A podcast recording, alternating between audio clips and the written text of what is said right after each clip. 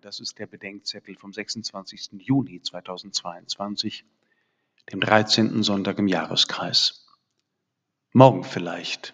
Lukas 9, 51 bis 62.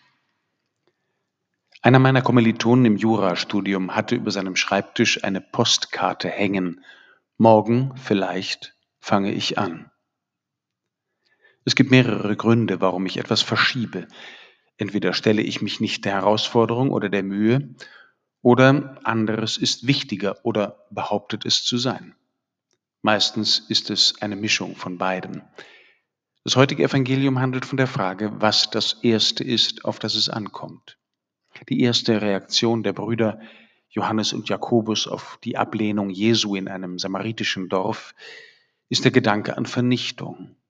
Sollen wir sagen, dass Feuer vom Himmel fällt und sie verzehrt? Würden die ersten gedanklichen Reaktionen mancher Menschen auf Kränkung oder Ablehnung wahr, gäbe es hinter ihnen vermutlich eine Spur von Toten.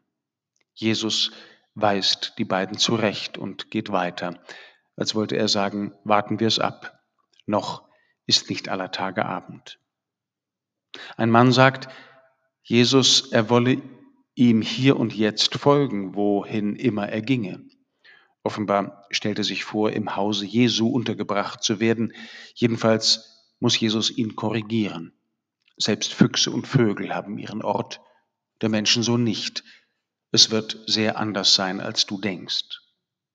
Dann wird von Zweien erzählt, die Jesus zwar folgen wollen, aber vermeintlich erst Wichtiges zuerst erledigen wollen. Das Begraben des Vaters ist heilige Pflicht, doch schärfer könnte die Reaktion Jesu kaum sein. Lass die Toten ihre Toten begraben, du aber geh und verkünde das Reich Gottes. Das ist unerhört und grausam, dass hier einer sein Wort über die heilige Pflicht stellt. Aber das Gehen und Leben mit Jesus ist nicht die Alternative zu diesem Recht oder jener Pflicht. Es ist die Weise, wie dieses und jenes und alles seine Richtung, seine Bestimmung, seinen Sinn bekommt. Mit Jesus wäre die Beerdigung eine andere geworden. Lebendig tot sind in Jesu Augen jene, die dauernd alles mögliche andere tun, um nur nicht das Leben zu wählen. Morgen vielleicht fange ich an. Und schließlich noch der, der erst Abschied von den Seinen nehmen will. Komisches Wort im Deutschen, Abschied nehmen. Vielleicht hätte er Abschied geben statt Abschied nehmen sollen, weil nichts mehr mitzunehmen ist, worauf es noch ankäme.